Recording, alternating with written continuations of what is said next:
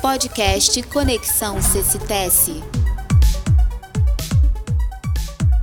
Bom, pessoal, é, primeiro agradecer imensamente aqui a presença da professora Rejane Sá.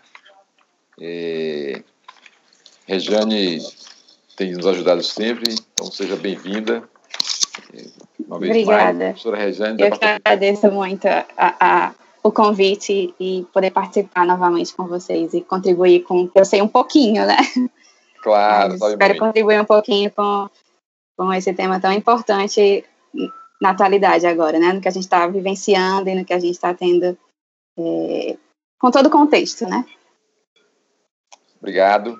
É, a professora Rejane é do Departamento de Indústria do Instituto Federal do Ceará, campus Fortaleza, faz doutorado na em Engenharia Elétrica na UFC, mestre em Engenharia de pela Universidade Federal do Ceará e coordena o Laboratório de Inovação Tecnológica, LIT, Laboratório do Instituto Federal, em pesquisa e desenvolvimento nas áreas de telecomunicações, informática, automação e controle. E tem experiência em execução de projetos P&D na área de robótica e automação. Então, é, muitíssimo obrigado, Rejane, grande satisfação em recebê-la. Professor Sandro Mesquita. Sandro, muitíssimo obrigado pela sua presença. É, contar com você na Secretaria de Ciência, Tecnologia e Educação Superior do Estado nesse nosso programa. O Sandro é professor, é maker, entusiasta em robótica e automação, sempre em busca de novos desafios acadêmicos e profissionais, com participação em feiras, mostras, conferências internacional e nacionais de projetos científicos, graduado em mecatrônica industrial pelo nosso. Não era escola técnica nessa época, Sandro? Era, eu, eu, entrei no, no, no Cefet, aí virou, ainda saí, já saí pelo IF. Já saiu pelo IF, Instituto Federal, com especialização em engenharia de petróleo e automação industrial. É, mestre em engenharia de. Mestre, está fazendo mestrado em engenharia de software, com pesquisa aprovada na é, International Conference Human Computer Integration 2021 em Washington, publicações pela Springer, professor da escola Osmir Eduardo de Castro, em Morada Nova, que maravilha, é, curso de técnica e mecânica industrial. E, entre outras coisas, criador de óculos anti-Covid para pessoas cegas, junto ao aluno Tiago Diógenes. Parabéns e muito obrigado, Sandro, pela presença vocês eh, vão nos ajudar bastante neste momento peculiar né, que vive o mundo, quer dizer, a Covid eh, transformou-se no. A Covid é uma pandemia, eh, alastrou-se pelo mundo inteiro eh, e chegou no Brasil batendo recordes diários. É uma coisa absolutamente trágica. E no confronto entre os governos estaduais tentando estabelecer programas de salvar as vidas e o governo federal achando que isso não, tem nada a ver. Então é uma coisa assim que realmente a gente tem que compreender esse grau de situação que nós estamos vivendo. Mas, ao mesmo tempo, é, foram se criando oportunidades que pudéssemos usar estes instrumentos que já estavam, já estavam em nossas mãos, como as plataformas é, digitais, difundidas já no mundo inteiro, mas ainda de pouco é, domínio e uso é, pelas instituições de formação, de educação, de pesquisa, né? embora algumas pesquisas já fossem é, tratadas entre vários países através dessas plataformas. E hoje eu acho que essa difusão é muito importante. Né? Então, a gente enfrentar, como enfrentar essa realidade né? é, nesse, é, nesse clima que vive o país, mas onde nós não podemos deixar de dar a nossa contribuição. Um pouco antes de entrar nesta reunião, eu estava numa reunião com o, um pessoal de um, de um programa nosso chamado Criasse, é um, uma Fab Lab com coworking e também é, uma área de hospedagem de startups, e estávamos discutindo a produção do Criasse né, com jovens e, ao mesmo tempo, com professores é, da UES e professor e, e profissionais do Hospital Geral de Fortaleza, Hospital de Messejana e Hospital São José, que diante das circunstâncias e do que eles precisam, tiveram que botar a mão na massa, digamos assim, tiveram que se socorrer da cultura maker. Então, que é o nosso tema, é a nossa base de discussão hoje.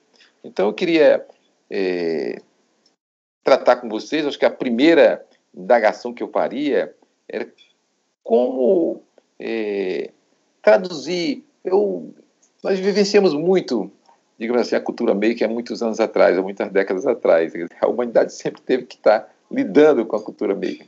Mas qual, qual é, é, Rejane e Sandro, a tradução é, contemporânea da, da cultura maker? Como é que vocês examinam essa nova realidade, onde um, um conhecimento é muito vasto, é muito amplo, e a apropriação dele para dar respostas e soluções a esse cotidiano e mais, diante de uma crise sanitária sem precedentes para a humanidade.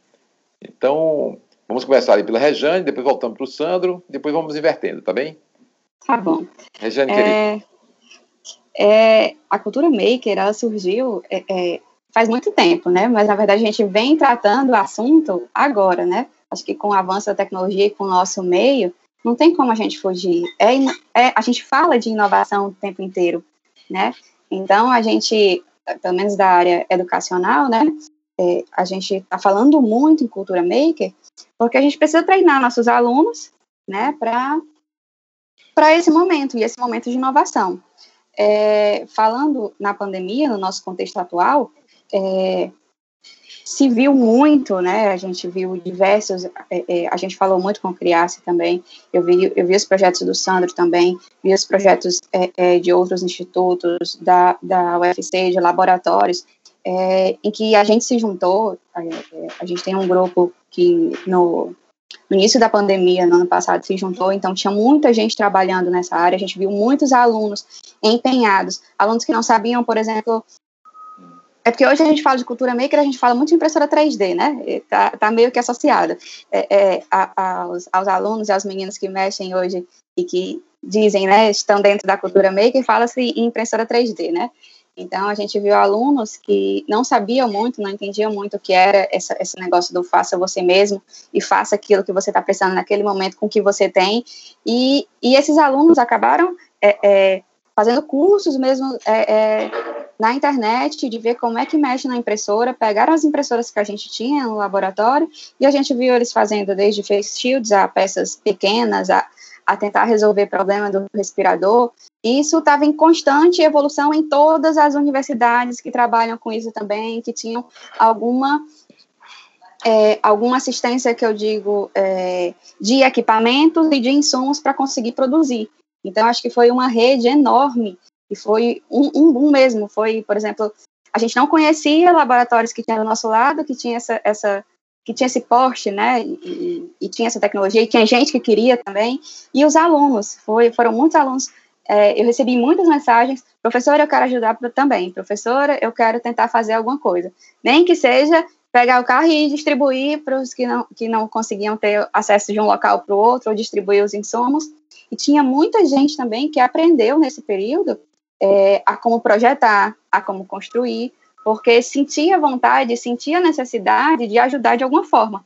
Então, eu falo como professora, é, é, que eu vi o crescimento dos alunos nesse sentido, e, e levando em consideração o, o momento da pandemia, é o esforço dos alunos em aprender para contribuir, tá? Então, é, tinha muitos alunos, professor, eles me mandavam um vídeo, professor, eu testei isso aqui, mas não funcionou. É porque pro, no ano passado, né, a gente falou muito em como resolver o problema do respirador. Acho que vamos para uma coisa que. Acho que até o Sandro deve ter pensado e ter, ter feito alguma estratégia aí também para tentar resolver o, o problema do respirador. Muita gente ficou nessa história em como resolver. Só que, na verdade, tem muito protocolo em cima disso aí e uma questão de segurança muito grande.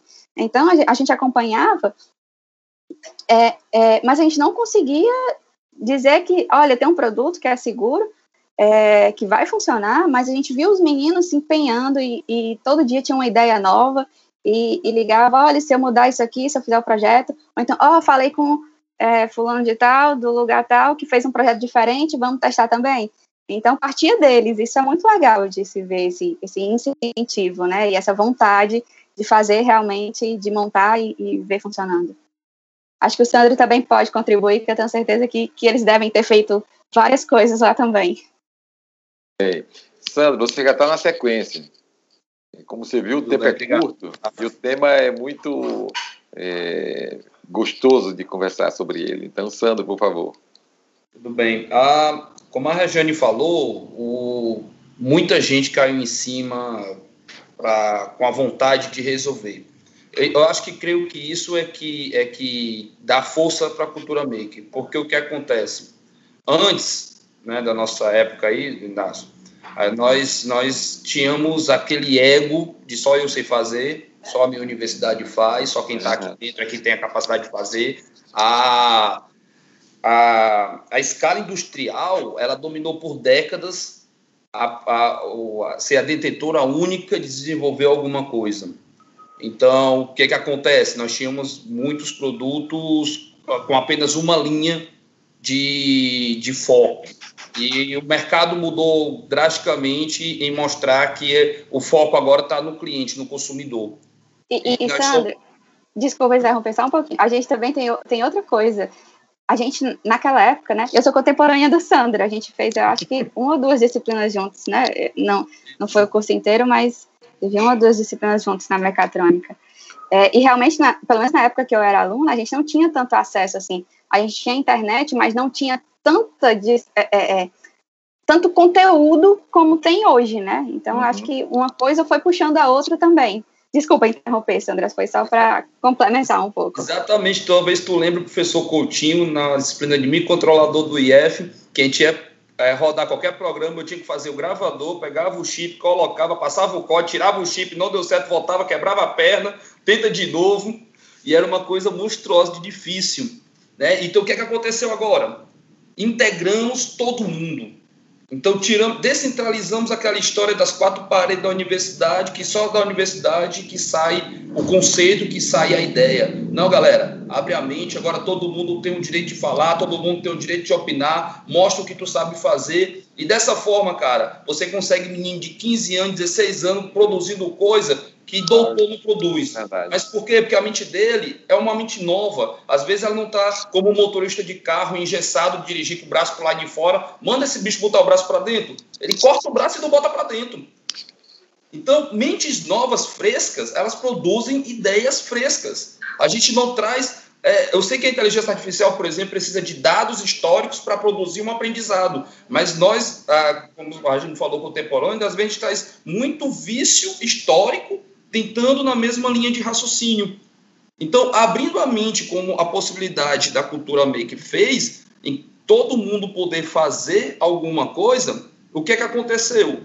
É, não dá certo o respirador. Com certeza não dá, mas com certeza de muita gente que tentou, alguma ideia saiu para unir com outra, para unir com outra, e uma, e, uma, e uma empresa ou instituição ou laboratório de referência, onde passa pelas qualificações e, e exigências que a saúde pede, fisgou aquela ideia de algum maker, de, de alguém do ensino médio, graduando ainda. Então, junto com a tecnologia da informação, eu creio que a cultura maker ela veio para calhar e tipo foi assim, ó, vamos tirar um lado bom da pandemia. Ela apertou a porca agora e agora todo mundo tem que pensar rápido. Passou pandemia, aquele negócio de três anos para pesquisar e desenvolver, não rola mais, meu irmão. Pratica agora, faz o negócio acontecer, vamos errar rápido e depois a gente passa a validar de uma forma industrial, né? Que a gente não pode tirar a credibilidade e a exigência de um produto validado industrialmente, claro. É um dos riscos que eu considero da cultura maker é isso. Também as pessoas interpretam que eu sei fazer, eu posso fazer, então eu posso pegar um bicho desse e botar dentro de um carro. Não é bem assim. Eu posso pegar um negócio desse e botar na minha casa. Não é bem assim. Você até pode botar na sua casa, mas às vezes as pessoas sonham em fazer um produto maker e vender comercialmente sem passar por uma série de validações. Então, isso também é importante a gente pontuar. Dois, dois assim, duas, duas coisas assim que eu gostaria de citar para vocês comentarem rapidamente para ver se, se, tem, se tem sentido na cultura maker. É, o professor Roberto Mangabeira Unger, catedrático da Universidade de Harvard, e sempre muito entusiasta com o potencial de desenvolvimento do Brasil, dizer, temos uma capacidade, temos uma cultura, temos é, muita gente boa, mas precisa, para ter um projeto arrojado de desenvolvimento, também uma decisão de caráter político. Mas antes disso, ele é, desembarcou junto com uma equipe do, do IPEA na época. Ele, nós aterrizamos juntos, a gente vinha de Brasília, aterrizamos juntos no aeroporto de na Chapada do Apudi. Ali em cima da Chapada do Apudi tem uma é um pedaço de terra nobre, uma produção gigantesca, belíssima de tudo quanto é fruta que você possa imaginar. E nós descemos ali, ele ficou até meio abismado ali no meio do sertão nordestino, aquela produção enorme. Mas ele ficou mais entusiasmado ainda quando ele chegou exatamente é, no Instituto Federal de Ribeiro do Norte para assistir a seguinte cena. No mesmo hall, ele tinha uma sala onde você tinha um curso de formação inicial e continuada, é, tinha uma sala de um curso técnico e tinha uma sala de, de mecatrônica, de um curso tecnológico de mecatrônica. Então, o, o, o Mangabeira foi assistindo ali aquele movimento do cara fazendo um curso de soldagem, um soldador que trabalha na oficina de caminhões em Tabuleiro do Norte, recebendo ali um curso de, de solda, é, de repente ele entra para orientar os estudantes do curso de mecatrônica, tá certo? E o pessoal do curso de mecatrônica entra para auxiliar o pessoal do curso técnico, que está ali do lado em eletrotécnica.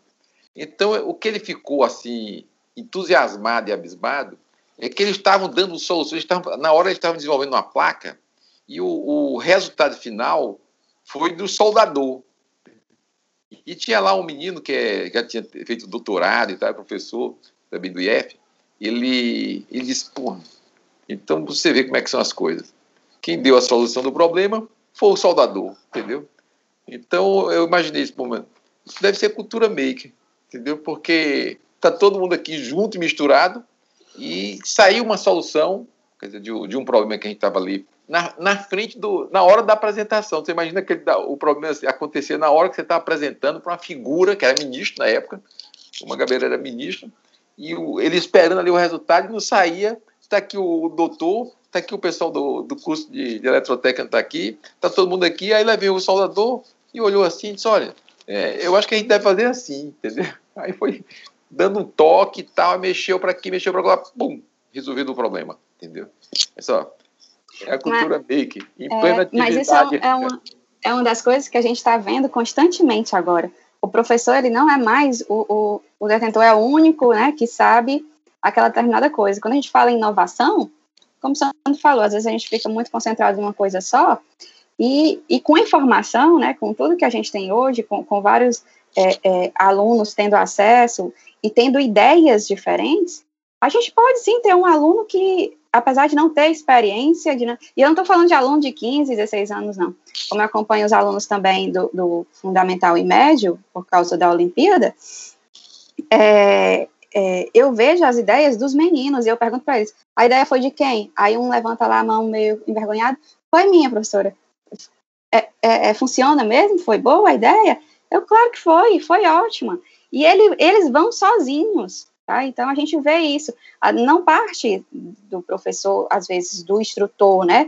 Daquele que está ali coordenando aquele projeto ou aquela aula. Talvez a, a, a é, muitos professores tenham já notado isso. Quando a gente está falando de cultura maker, em que a gente passa um projeto para um aluno, em que deixa é, é, o projeto em aberto para ele decidir como ele vai resolver, pode ser sim que, aliás, isso ocorre muitas vezes, né? Nem pode ser sim, é, é, ocorre. Vem um projeto que ainda é melhor ou que funciona de, um, de uma maneira bem mais rápida e mais eficiente do que aquele que a gente pensou inicialmente. Então, isso é muito legal de ver o aluno. Isso já prepara para o mundo atual também, né? Independente da faixa etária dele. porque nosso meio é, é inovação o tempo, o tempo inteiro, né? A gente falou em indústria, a indústria está crescendo, a, a, automação ela está crescendo muito rápido. Então, é, é, ter essas ideias novas e conseguir projetar e conseguir fazer e conseguir mostrar, isso incentiva muito os alunos, isso produz muito, e cabe a nós, professores, é incentivar isso e ter certeza de que a gente tem sim alunos com ideias brilhantes, tá? Maravilha. É... O, o Sandro deve ter visto situações desse tipo aí na, no IF, com certeza. De chegar um, um marceneiro e dizer para ele que só, bicho, tu tá, tá, tu tá muito sabido, mas isso aqui quem resolve sou eu, entendeu? Campeão, o princípio do, da cultura make é colaboração, transmissão de informações entre grupos e pessoas. Então foi isso que aconteceu aí. Eu tive muita experiência disso na indústria naval, quando eu trabalhei lá. É, então, primeiro dia que eu cheguei do naval, eu botei o capacete branco, aí desci. Aí quando eu cheguei lá com o bombeiro, ali, eu falei, e aí, cara, como é que é aquele? Sei não, me diz tu. Não é tu que é o chefe? Entendeu? Então, o que que acontece, mestre? Se você pegar hoje é, e falar assim, ó, fulano, vai daqui para lá, primeiro que eu me apertar, para quê? Então ele vai todo desmotivado. Agora se tu faz, vai daqui para lá, jovem, porque lá tu vai pegar um chocolate, ele vai que vai uma bala para pegar esse chocolate. A cultura meio que entrando na educação do ensino médio, é isso que ele está fazendo. Campeão, velocidade é espaço sobre tempo. Tá, para que eu aprendo isso? Não, cara, tu aprendi isso. Olha aqui esse carrinho fazendo isso, isso. Olha aqui esse carrinho passando desses dois sensores e me dando aquela multa que você que, que o papai toma no trânsito. É justamente esse cálculo, espaço sobre tempo. Quando você apresenta isso, cara, é certeza o menino pular dentro das contas para aprender mais e mais aquilo. Então, pesquisa feita ano passado identificou que as escolas que adotaram cultura maker sentiram 50, 50 e poucos por cento de melhoria no, no seu grupo de alunos. E a escola que não adotou diz que vai adotar por 80% diz que vai adotar por conta que acha que esse é o caminho mais correto para dar sentido à vida. Então, antes eu, eu penso assim que a nossa, nossa educação era desmotivada, e hoje nossa educação tem tudo para ser uma coisa engajada e motivada. E principalmente para poder deixar o aluno tirar a ideia dele da cabeça, como a Jane disse. O aluno chega em sala de aula louco e cheio de ideias e perguntas.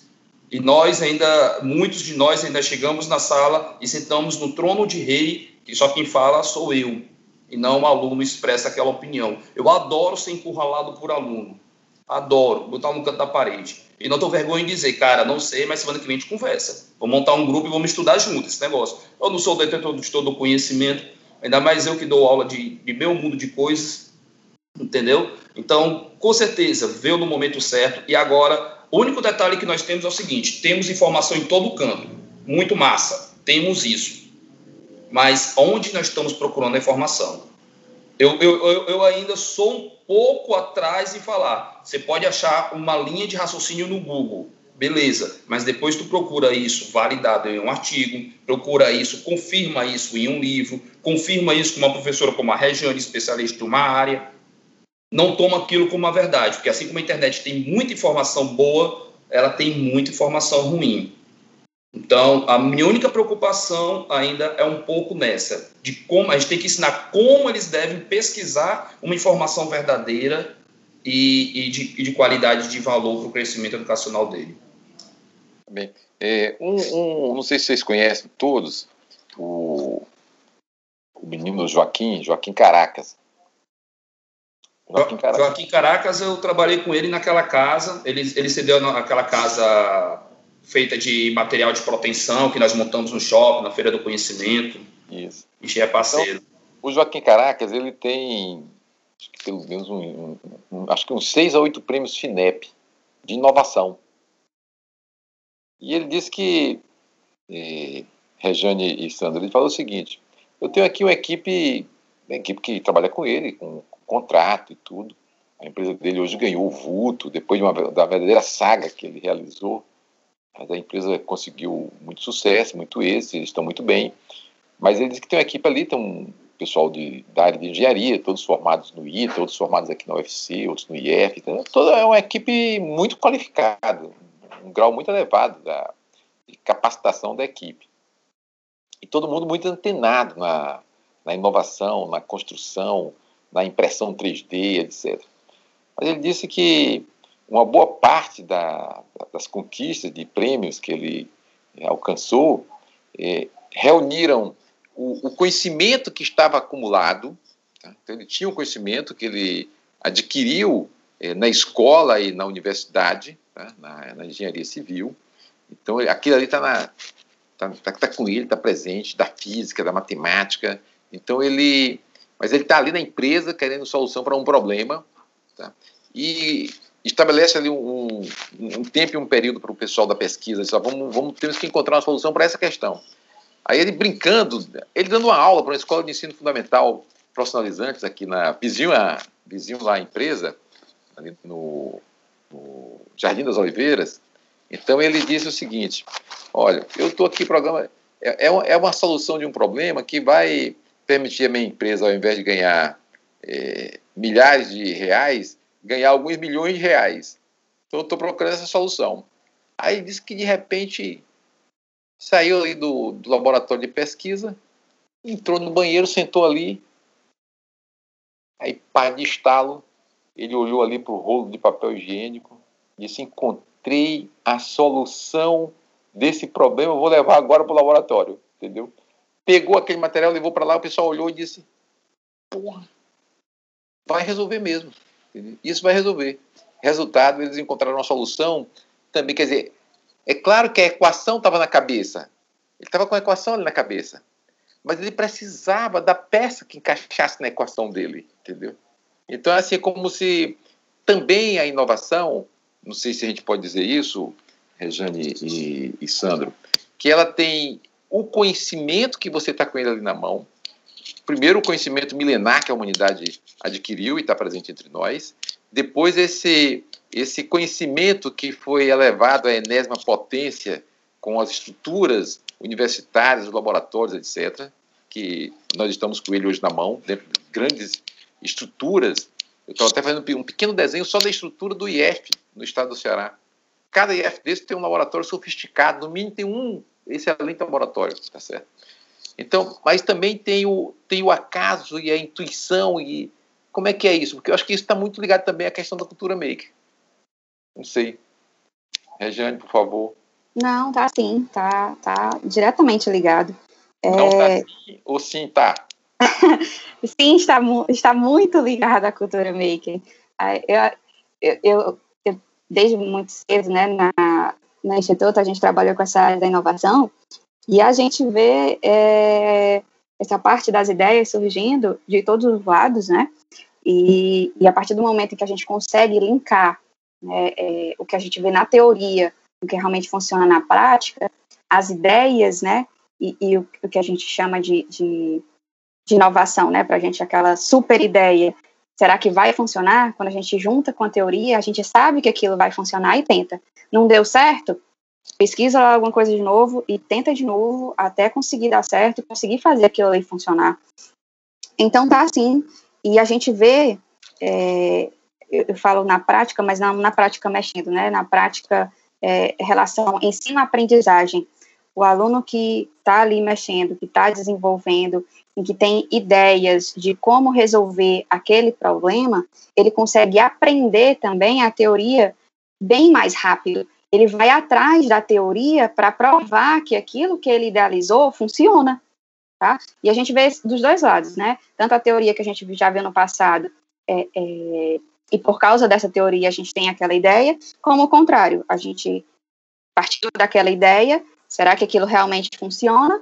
É, e vai estudar para checar se aquilo ali realmente funciona. Então, é, é a cultura maker, ela chegou realmente para ficar. A, a, a, gente faz muita campanha e tenta fazer com que ela entre realmente em todas as escolas, é, independente de onde esteja, do, do local, né, da região, independente de ser fundamental, médio e nível superior, porque a gente vê isso, vê os alunos, vê essa relação muito forte, em que o aluno é mais incentivado, ele ele tem a vontade de fazer, de mexer, de manusear, de colocar aquilo ali para frente.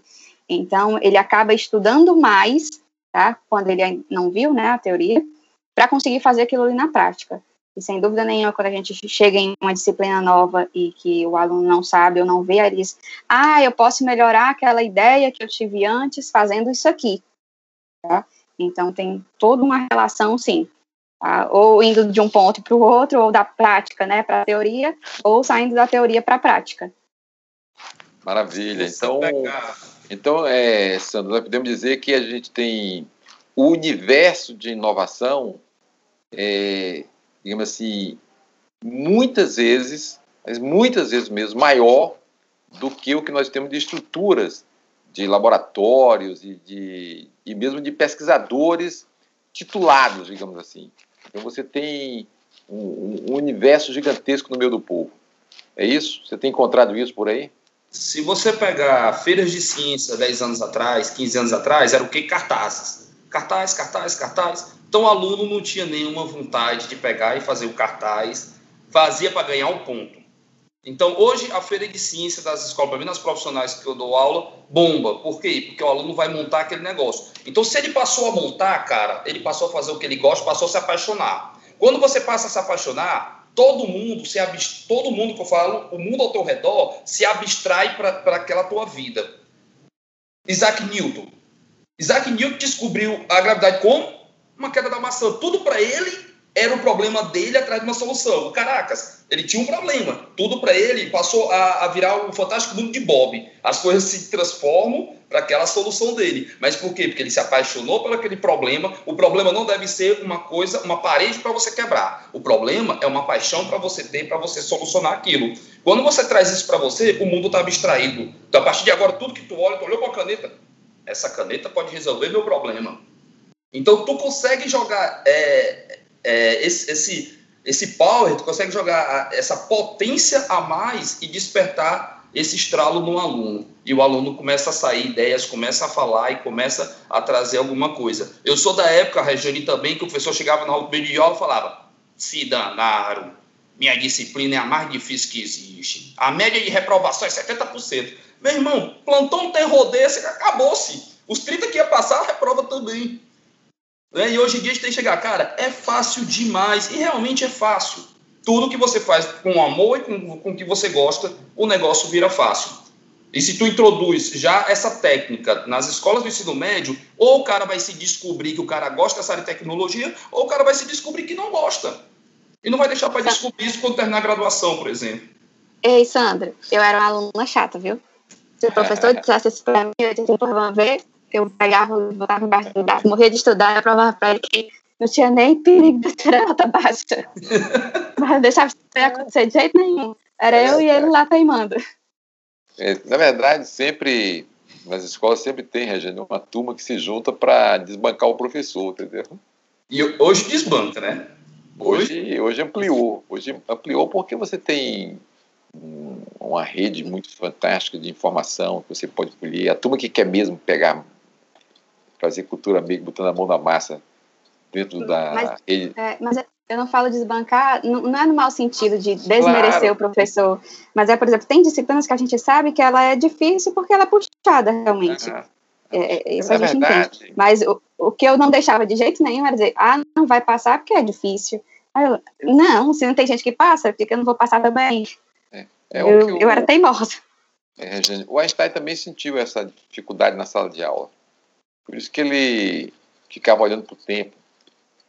Era, ficava na, nos caminhos, olhando para cima, para o céu, pro, como é que estava o sol, o movimento, etc. E tal. Para ele era mais interessante. Entendeu? Então, a, esse espírito de, de perceber a, a movimentação cósmica para ele era mais interessante do que a própria aula de física. Essa aula de física, pô, eu tenho que ir, ele ficava olhando, fazendo observação. Não, é, então, e, essa, e essa metodologia de, por exemplo, observar as coisas, observar o nosso meio, para tentar engajar, né, é, é, comparar, fazer a relação da teoria, isso incentiva demais o aluno. Ele consegue até, a gente consegue, né, como professor, chamar até mais atenção se a gente conseguir fazer isso. Uhum. Eu lembro disso, às vezes, um, às vezes ajudando aqui o um, um menino aqui sobre uma aula de física, ele estava ali com dificuldade, eu digo, vamos fazer o seguinte, vamos para a janela. Mas para a janela, isso é, vamos resolver esse problema na janela, olhando esse movimento geral, entendeu? E que era, que era prático, era fácil de compreender. E talvez a, a linguagem nossa, né, especialmente em, em áreas muito importantes para você desenvolver todas as coisas, especialmente na matemática, na física, na química, na biologia, dizer, você a demonstração e isso de fato você começando muito mais jovem, sempre na você tem que começar tudo isso no ensino fundamental, aquelas é, sétima, oitava e nona série hoje tem que ser todas já voltadas para essa prática de pesquisa científica, de produção científica. Eu acho que isso, isso dá um. Eu, eu, eu tive presente já umas 20 ou mais feiras da, das escolas de ensino fundamental para poder ajudar a formatar a feira do conhecimento, que antes era ligado só à popularização da ciência na área já de graduação superior, entendeu? Eu disse, não, eu estava, meio furado. As feiras realmente, Sandro, são, são espetaculares, entendeu? e a verdade se transforma num festival, entendeu? é uma grande festa, é um grande de encontro ali de, de aprendizagem, eu, é realmente fascinante. Mas um, um, um outro... Sim, Regiane. Eu sou muito defensora das feiras, dos congressos e, e, e da gente incentivar é, os alunos a, a, terem já essa noção no ensino fundamental, porque a gente está preparando esses meninos é, para o mercado de trabalho e está tentando equiparar o Brasil é, a, aos outros países que são é, bem mais evoluídos, né? Que eles já fazem isso há muito tempo. Uhum. Na verdade, a gente está atrasado, está tentando acompanhar. É, é, às vezes a gente não vai tão bem, esbarra ali em alguma coisa, mas a gente vai tentando e vai tentando contornar isso. E, e eu tenho um prazer enorme. Eu, eu, não mexo diretamente com os alunos em, na, eu digo na minha profissão como professora, os alunos do fundamental, mas por acompanhar os eventos, né, é, uhum. tá ali com os meninos, eu fico muito feliz em, em, ver a evolução desses meninos, em ver eles crescendo rápido, em ver eles mudando o comportamento, é, o posicionamento, a postura, né, em relação aos estudos, porque ele tem essa possibilidade de linkar com a prática. Então, é um incentivo muito grande, e eu faço essa campanha sempre, sempre que possível. A gente, de vez em quando, é, vem um professor de alguma escola é, lá do interior, do interior, e que pergunta assim para a gente, professor, eu não tenho isso, eu não tenho isso, o que é que eu faço com essas coisinhas aqui que a gente tem? Então a gente tenta ajudar para todo mundo crescer junto, porque crescendo todo mundo junto, a gente ganha muito mais. É, essa relação que a gente estava falando há pouco tempo com a indústria também, é, por exemplo, é, eu, eu entro na indústria, né, com toda a minha bagagem e a minha experiência é, chego lá e digo que vou resolver todos os problemas daquela empresa. E antes eu não estava dentro daquela empresa, eu não sabia, eu não conversava com as pessoas que estavam lá dentro, e só com o meu conhecimento aquilo ali vai dar certo? Não, eu preciso saber do que ocorre, eu preciso saber. Até aquela pessoa que ela não tem muito é, o conhecimento técnico, ele, ele pode sim chegar para você e solucionar o problema e com coisa simples. Às vezes a gente chega lá o Sandro já deve ter, ter passado por isso também. A gente chega lá com uma placa mais moderna que tem, resolvendo todos, todas as coisas, piscando, brilhando, tudo funcionando perfeito. É, todo o layout, toda a estrutura montada, projetada, seguindo passo a passo. Aí chega lá, a, às vezes até um, até um senhorzinho, viu? Não tô nem falando, não, chega um senhorzinho. Ei, pode trocar isso aí tudinho por essa pecinha aqui, ó, mecânica, pequenininha, resolve. E resolve. Tá? Isso é verdade. E, e, e, e, e a gente não pode ser fechado para isso, né? Isso é, isso é uma coisa da cultura maker também. Escutar todo mundo e ver todas as opções e todas as ideias. Todo mundo é importante naquele grupo ali. É, então, é, Regiane Sandro, o, o governo de Pernambuco, através do Porto Digital, eles fizeram uma proposta que eu acho que andou pouco mas eles estão nesse, nesse caminho. E nós até fizemos um projeto aqui para Comissão Conjunta do Mercosul, porque tem um recurso destinado para as regiões menos desenvolvidas e em áreas com mais dificuldade de desenvolvimento, e o caso nosso no Nordeste, que é um semiárido, e o Nordeste Setentrional pode receber recurso desse fundo. E quase que a gente conseguia, não porque o Brasil está inadimplente. O Brasil, o país mais rico da região, era o único que está inadimplente com, com o Fundo de Combate às Assimetrias do Mercosul.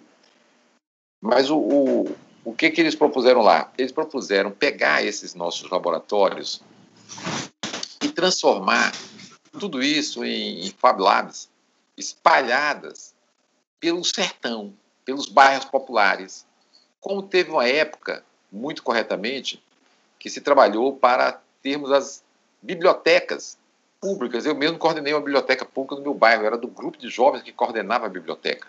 Tá e era o canto mais é, interessante, porque onde estavam os livros. E como nós não tínhamos livros, então ali era o canto mais interessante da gente estar. Tá então hoje, é como se a gente tivesse que nos, é, nos centros comunitários antigos e nos centros comunitários, nos CUCAS, em todas essas áreas de atividade, é, nos bairros populares e nos municípios do interior do estado, a gente tivesse uma, uma área uma destinada à população em geral. Aqui pode entrar o agricultor, o filho do agricultor, que está na escola, o que não está na escola, entendeu? Ele pode acessar aquela sala, aquele ambiente. É mais ou menos o seguinte: digamos em Boa Viagem, está lá o Instituto Federal. Então, o Instituto Federal tem lá as, as, escolas, tem os laboratórios, etc. E tal, mas o Instituto Federal vai montar logo perto ali da entrada, tá certo? Uma Fab Lab com impressora 3D, com é, material, com equipamento, para a gurizada que queira, para o pai dele se quiser, tá certo?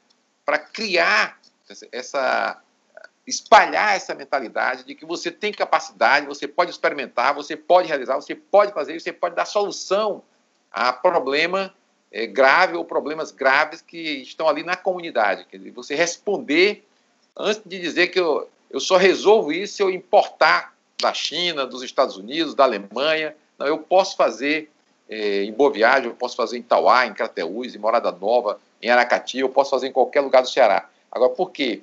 Porque esse, esse potencial instalado ele pode se espalhar para a população, ela, ela ter acesso como, como nas bibliotecas. Eu cito o, o exemplo que os americanos fizeram isso logo após a, a Guerra de Independência, com as bibliotecas, e recentemente, eh, visitando a cidade de Medellín, eles é, uma, é uma coisa que está se espalhando na Colômbia, mas Medellín especialmente, porque Medellín eles estabeleceram duas metas. Eles têm como questão assim central para eles. Eles são a cidade mais limpa do país e a cidade mais educada, mais preparada, tá certo? Então o Ceará, embora não tenha seguido exatamente esse modelo, mas se propôs a ter uma formação de alta qualidade no ensino fundamental público, que pressionou o ensino médio, portanto, abriu o caminho para se criar hoje já 122 escolas profissionalizantes, mas a meta é 140. Acho que até o final do governo Camilo dá para chegar nas 140. Então é, é um espetáculo você ter 140 escolas profissionalizantes, hoje já 122 funcionando, e você abrir. Então o que, é que eles fizeram hoje em Medellín?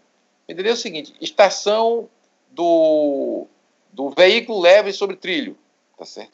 Toda estação tem uma biblioteca aberta, bem desenhada, um design bem arrojado, bonito, bem estruturado, que atrai você, que você gosta de entrar. Você já quer entrar só pelo desenho, tá certo? E quando você chega, tem lá uma impressora 3D. E você pergunta e diz, o que é isso aqui? Uma impressora 3D. E a gente pode usar? Pode. Pode. Você só é se inscrever ali, tem alguém que está na sua frente aqui, e depois é a sua vez, entendeu? Então o cara já vai lá e já entra, já pode fazer alguma coisa.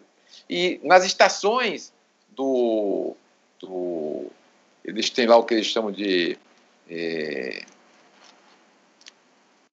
eles têm um quase é quase eles não chamam de metrô, mas é uma, uma linha de, de bondinhos, né? De, que sobem aqueles morros onde tem a população mais pobre. Toda estação tem também uma biblioteca, tá certo?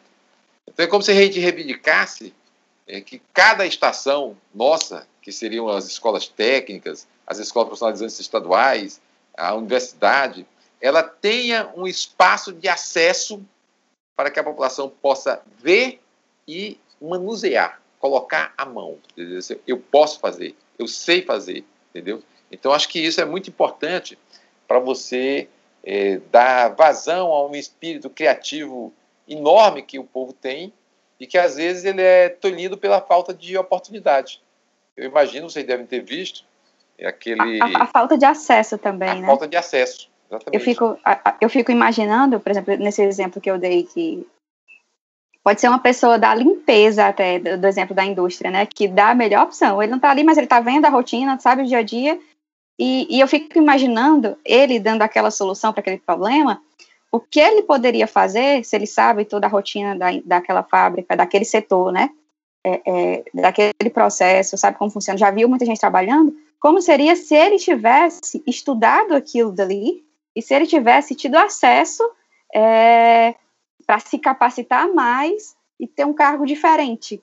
Tá? Então, então, acho que às vezes a, é, a gente desperdiça muito, é, a gente não vê os gênios, né? A gente não vê tantos gênios aqui, porque eu acho, né, particularmente, porque tem muita gente que não tem acesso, falta acesso ainda. Por mais que a gente diga, não, a gente está crescendo, não, aquelas escolas estão tão, tão, é, evoluindo, estão implantando muitas coisas, as escolas profissionalizantes, elas chegaram, sim, é, e estão fazendo a diferença, a gente já vê isso nas regiões, a gente vê isso, a, a gente conversando com uma, é, uma fábrica de cimentos, é, ela disse que a escola profissionalizante lá da região, ela estava fazendo sim a diferença, porque ela estava capacitando os profissionais que antes era buscado, é, era, eles iam buscar em outro local, tá? eles iam procurar em outro local. Então, isso é muito importante, tá? E, e, é, e dá essa possibilidade, enquanto ele está ali é, estudando, que seriam as, as disciplinas básicas, né, para a formação primária dele, ele também está fazendo na prática outras coisas é, do setor produtivo, que, querendo ou não, ele tá, ele não é, enfim, da produção, não é da indústria, mas ele está estudando para aquilo ali, ele já está se é, pré-capacitando para aquilo ali. Então, é, isso é muito importante. Esse retorno que a gente recebe também das empresas é, é mostra o resultado dessas escolas e desse acesso, né, dessa oportunidade. Eu tenho dois exemplos.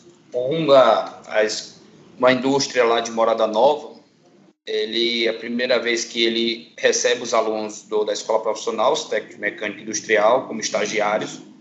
E no segundo mês ele falou assim, cara, nós vamos elaborar um plano de incentivo aos pais, para os pais para quem tem filho nessa idade de 14 anos para ingressar no primeiro ano, receber um benefício se o filho entrar na escola profissional, porque daqui a três anos nós queremos o nosso quadro de funcionários sendo formado pelos alunos da escola profissional. Então, eu falo para meus alunos, galera, vocês têm um dos laboratórios mais caros, é da Festo, cara. O laboratório mais caro, o laboratório de mecânica, do, das escolas profissionais, é o da mecânica. Aí eu trago eles para dentro do laboratório. Abre aqui, ó. Abre esses bichinhos aqui.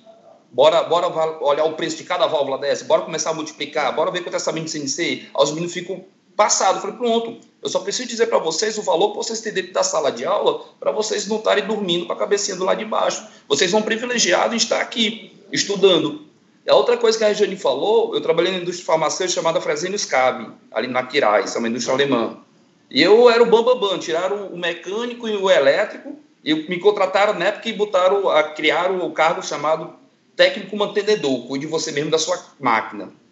E eu cheguei lá e tal, para assumir vários cargos, e a máquina dando um problema mais feio do mundo, e o meu auxiliar de manutenção, é, nem conhecido médio tinha, rindo, né? Eu falei, o que foi, Erasmo? Cangaia, tu é muito bestado. Olha aqui a rebarba que tá saindo. O, a sobra da produção do soro, ele mostrou. Tá desviado um pouquinho para cá. Se tá desviado, tá quente. Se tá quente, tá. Meu irmão, ele veio relatando. E ainda disse: se eu fosse tu, olhava daqui para lá, da máquina. Então, quer dizer, aquela história que a, que a Regiane disse é, é, é, é verdade, só precisou de um incentivo. Hoje, ele é um dos melhores técnicos lá da fábrica, ele, a fábrica pagou o curso técnico dele, né? e hoje ele é, tec, e é um dos melhores técnicos, porque o cara viveu a, a história toda da fábrica, né? então ele viveu na, o problema da máquina. Né? Então ele tem muito, muita, muita bagagem. Só precisou agora dar o conhecimento técnico para o garoto, né? Bem, então a cultura MEG está tá instalada aí mundo afora, digamos. E tem muitas soluções que parece uma tecnologia é, que foi encontrada de forma muito sofisticada, mas que contou com essa participação ativa né, é, do auxiliar que estava ali do lado do Sandro, entendeu? Que estava, digamos assim, sabendo das coisas, ele sabia o que estava acontecendo. Né? Então, acho que isso é muito, muito interessante, acho que isso também tem que ser colocado para, para os governantes, e a minha ideia era um pouco essa, era como que a gente fazia com que os institutos federais, com que as escolas profissionalizantes tivessem uma, uma parte aberta, isso diariamente. Isso, isso conta para a escola. Está aqui. Essa aqui é a sala, é a Fab Lab, você pode entrar. Entendeu? De manhã e de tarde você pode entrar, chegar, marcar uma hora. Tá? Falando no... em. Oh, desculpa interromper, termina que aí eu, eu ah, complemento aqui. É, na, na, no Porto Digital, você tem uma, uma Fab Lab dessa disponível para a população, ela vai marcando, para as empresas e para. É como se é um laboratório aberto. Que você tem é, que, nas... Isso, no caso, para as empresas. No caso que eu estou falando, é na, ainda na, na, fase da popularização, para você permitir que você chegue, veja e diga, eu posso botar a mão e fazer. Então, acho que a rede que nós temos daria um salto muito grande se abrisse para a população. Exato. Para você ver como isso é verdade, o meu mestrado foi no SES School, que é, faz parte do Porto Digital de Recife. Então, meu mestrado em engenharia de software eu concluí lá. Eu, eu convivi com o pessoal do Porto Digital então, eu sei dessa rede que existe de gerente de software lá. Então, o que é a sacada? Cara, ele abriu as portas, ele deu, ele deu o, o petisco. Dá uma olhadinha aqui como é bom. Isso a gente vê no comércio hoje em dia. Você quer provar esse bolinho? Quero. Não, quero comprar não. Prova para tu ver como é bom. O menino prova o bolinho e compra quatro bolos. Então foi dado o petisco, abrir a, o laboratório. Galera, entra aqui, os jovens, os velhos, os novos, todo mundo se provar e se e se familiarizar com o negócio, cara, vai para o abraço. Não adianta forçar eu pegar. Minha esposa é advogada, eu sou da tecnologia. O meu filho quer ser médico. Não adianta eu forçar fininho, você vai estudar tecnologia. Primeiro que ele disse assim: mamãe é advogada, o senhor é da tecnologia, a gente ainda é pobre, eu vou tentar pelo menos a medicina. então não adianta pegar ele e forçar para cá. Ele tem que fazer o que ele gosta, e para ele fazer o que ele gosta, ele tem que provar. Então, essa parte do laboratórios, a BET, nossas instituições, é, é, é, sensacional. É sensacional você, você dar essa possibilidade para a população realmente. Bem, uma das, é, uma das uma das coisas que a gente fez ano passado, em parceria com. Foi um edital até, do Instituto Federal do Espírito Santo. Ele abriu para o Brasil inteiro, por causa das, do, dos problemas da pandemia e, e não conseguimos executar a nível de Brasil, né? É, todo o orçamento que a gente tinha, algumas coisas foram é, foram repensadas, né, e reajustadas para a gente conseguir é, alavancar alguma coisa na área de tecnologia, né?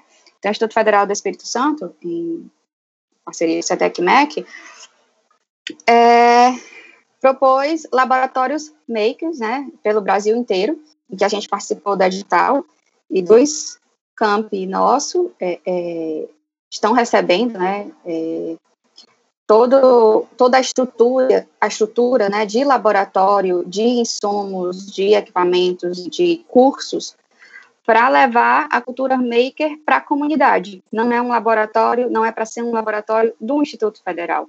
Então, é para ser um laboratório para a comunidade, para treinar profissionais também, para conseguir é, que a sua escola, a sua região possa ter acesso também a, a esse contexto da cultura maker. Eles fizeram dois de projetos, será, né? Oi? De onde será? Um é aqui no. Oh, meu Deus. É... Ai, na praia aqui, em Aracati. Aracati. Tá? E o outro, se eu não me engano, é aqui em Maracanaú. Eu, eu, eu tô pecando que eu não tenho certeza absoluta se é ou se foi para Morada Nova. Eu não, não lembro. Porque eu não, eu não entrei nesses dois. Eu entrei no da Oficina 4.0, que veio aqui para o Campus Fortaleza, que tem os mesmos equipamentos, tá? Só que o nome do edital não foi Cultura Maker, foi é, Oficina 4.0, né? Mais voltada para a indústria. Mas todos os equipamentos está relacionado, né? Todos os equipamentos que foram lá para o edital da, do laboratório Maker também tem no é, na oficina 4.0. Então, a primeira coisa que a gente pensou aqui com os outros professores e os alunos foi abrir uma janela de vidro bem grande para quem passasse, visualizasse aquilo ali e tivesse vontade também de participar. Tá? Então, ali dentro vai ter tudo. Já chegaram os equipamentos, infelizmente a gente ainda não pôde ter prática por causa da nossa situação né, em relação à pandemia, mas é, tem, tem, veio tudo do projeto, impressora 3D, computador, é, insomo, fonte, osciloscópio, é, CLP também. Então, a ideia é, é capacitar esses meninos. A gente está com grupos em parceria com quatro empresas, em que as empresas vão dando as demandas e a gente vai tentando resolver. Só que não é a gente, professores, né? Nós não estamos atuando só como é, pesquisadores. A gente está dando só suporte aos alunos, mas eles estão fazendo o curso, eles que vão mexer e eles que vão tentar, em conjunto, só, só é, resolver, né? Solucionar aquele determinado problema daquele determinada, é, daquela determinada indústria. Tá? Então, a gente está tentando, já de algum modo, eu estou falando da rede como um todo, do Instituto Federal no Brasil, levar essa cultura de algum modo, tá? E, e, e poder passar para frente para as outras escolas e para as outras universidades, enfim. Muito bem, Rejane, muito bem, Sandro. Vamos, vamos chegando aqui no encerramento. E eu queria uma informação da, da Rejane, se ela pudesse dar. Claro. Tem um robô, é, foi desenvolvido aí pelo pessoal do Instituto, robô de é, para ser utilizado na limpeza dos ambientes hospitalares. Não sei se você está sabendo. Sim. Isso deve já estar numa escala de negócio. Então, isso é uma coisa muito importante, porque está na área do combate ao Covid e que vai ficar para frente também. Não vai ser uma coisa que vai ser limitada apenas à, à questão desse vírus, mas é para os ambientes de infecção hospitalar. E o Covid é o principal hoje. E, então, assim, como é que está esse, esse projeto aí de vocês? Acho que era importante aqui a gente ter essa informação. Você tem ideia como é que está isso? Inácio, deixa eu te perguntar uma coisa. Qual deles? Não, é, um, é que tem muita gente trabalhando eles nos vão, últimos eles dias. Vão, eles vão, acho que, trabalhar É, com é aquele ultra- com. É, raios ultravioleta, coisa assim, entendeu? Acho que eles vão... Eles Pronto, eles estavam no protótipo, né? Eles já estavam apresentando o protótipo. é, e a ideia já era tentar fazer, já era tentar fazer uma segunda versão, né, com o produto final, tá? Para que ele conseguisse sozinho, né, é, percorrer o- os lugares, enfim, os hospitais ou, ou, ou qualquer outro lugar que precise fazer essa desinfecção, né, é, sozinho, né? Então, eles já tinham a ideia, já tinham um protótipo inicial. A ideia era, eles testaram, né? é, é, fizeram toda, toda aquela coisa que a gente faz quando a gente está projetando, né? Tem todos os passos do projeto, testa se aquilo ali vai funcionar ou não, funcionou, agora vamos fazer um negócio que realmente vire um produto, né? Aí está nessa fase de virar um produto Virar o produto. Isso é muito importante. conseguir é- comercializar, né? Então eles estão fazendo parcerias, é, parcerias com empresas também, parcerias com outras instituições, para conseguir que é, vire um produto final comercial também, né? Os primeiros é, é, são muitas doações também é, e todo mundo se ajudando para conseguir que isso saia do papel e vire realidade. Tá bem. Então, uma, uma questão assim, final para vocês dois, assim, vai ser o, o, próximo podcast nosso vai cair no mês de maio e nós vamos tratar do, dos impactos das altas tecnologias, das mais sofisticadas tecnologias, eh, que sempre os palestrantes gostam muito de citar, que as, as novas profissões, as profissões do futuro ainda não foram é, criadas, nem pensadas. Né? Daqui a 10 anos elas vão estar de pé. E tantas outras que estão aqui entre nós não existirão mais, entendeu? Então, assim, para o mundo do trabalho, quer dizer, a, a inovação, ela, ela tem que ser considerada um, um risco para o mundo do trabalho, uma tragédia para o mundo do trabalho, ou exatamente o contrário, Sandro e Regiane? Deixa É. eu tirar uma dúvida. A nível de profissional ou a nível de é, in- indústria? Não, a nível, a, nível de, de ocupação da, no mundo do trabalho. Pode ser na indústria, pode ser no comércio, pode ser em todo lugar. Tem, tem robô para tudo hoje, Regiane. entendeu? Inácio, Se, se a gente for olhar as revoluções antigas, a, a gente tem que entender o seguinte: nós somos seres humanos, a nossa grande habilidade é pensar. Então, chegou a revolução industrial, mecânica, então, tomou emprego? Não, não. Realocou o profissional para uma área para controlar as máquinas. Chegou a automação, agora estamos na 4.0, estamos implantando robótica em tudo. Vai tomar emprego? Não. Vai realocar essas pessoas e agora elas vão ter que se qualificar. Isso Eu mostra, pois é, isso mostra e que a gente tem que continuar se capacitando e capacitar os alunos para essa evolução também com esse é, avanço rápido da tecnologia, a gente tem que crescer junto, porque senão a gente fica para trás. É uma briga constante nossa da área da robótica, porque senão a gente fica para trás. Por exemplo, não adianta eu ter uma ideia hoje, fechar essa ideia e dizer que eu vou continuar vendendo essa ideia daqui a, a, a 20 anos, 50 anos. Não dá, eu tenho que evoluir, tá? Eu tenho que acompanhar esse avanço tecnológico, porque senão eu vou ficar para trás. E, e vou ficar para trás em todos os sentidos como é, é, produto que eu estou vendendo, né, como profissional, tá? Então, é, eu tenho que seguir, eu tenho que acompanhar essa tecnologia. Então, como ela está em constante evolução, a gente tem que estar tá constantemente é, é, buscando, né, mais informações, buscando essas novas tecnologias para a gente se capacitar, capacitar nossos alunos também, capacitar a nossa região, não deixar a nossa região atrasada. Então, eu acho que é uma busca constante. Muito bem. É, então, gostaria assim, de agradecer imensamente, Sandro. Muitíssimo obrigado. Sandro, como você está vendo, ele está dentro do laboratório maker dele aí, tá certo? a impressora, tá tudo aí, entendeu? A turma está aí trabalhando com ele. É um tá bocado certo? de macho feio aqui, passando para lá e para cá. É, tá certo. então, muitíssimo obrigado, Sandro, é, pela sua participação. É, já, já fica a dica, o próximo debate nosso será sobre a questão dos impactos das altas tecnologias no mundo do trabalho. E, professora Rejane, eh, brevemente estaremos ocupando a sua oficina 4.0, para a gente poder, todo mundo já, uma boa parte vacinada. Tomara. Precisa agora. Tomara que tudo dê certo e as coisas caminhem, né, para a gente poder jovens, voltar. Possa, isso. Ampliar a vacina para os mais jovens, para que a gente possa ter um, um reencontro não vamos deixar de usar as plataformas, mas o, calor nosso é, de proximidade é muito importante. Então, a parte presencial é muito importante. Nós estamos doidos para ir na tua oficina aí 4.0 para mostrar para os trabalhadores que eles é, não se preocupem. Eles vão ter uma preparação muito maior, uma formação muito maior, e com a formação muito maior eles poderão trabalhar muito menos, porque vão ter muitos robôs para trabalhar por ele?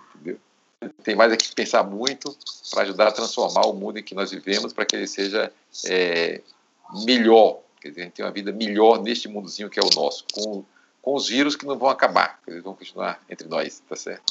Então, muitíssimo obrigado, Sandra, é, Rejane, muito obrigado, Sandro. Foi um, uma alegria muito grande participar com vocês desse podcast que vai ao ar. É um programa da, da Secretaria de Ciência, Tecnologia e Educação Superior do Estado, é o Conexão CCTES com o seu podcast e vocês estão exatamente no segundo podcast que nós estamos realizando. Grande abraço e muito obrigado. Eu que agradeço. Muito obrigada também pela participação. Obrigado, Rejane. À disposição. Obrigado, Sandro. Até mais. Até mais. Tchau, tchau.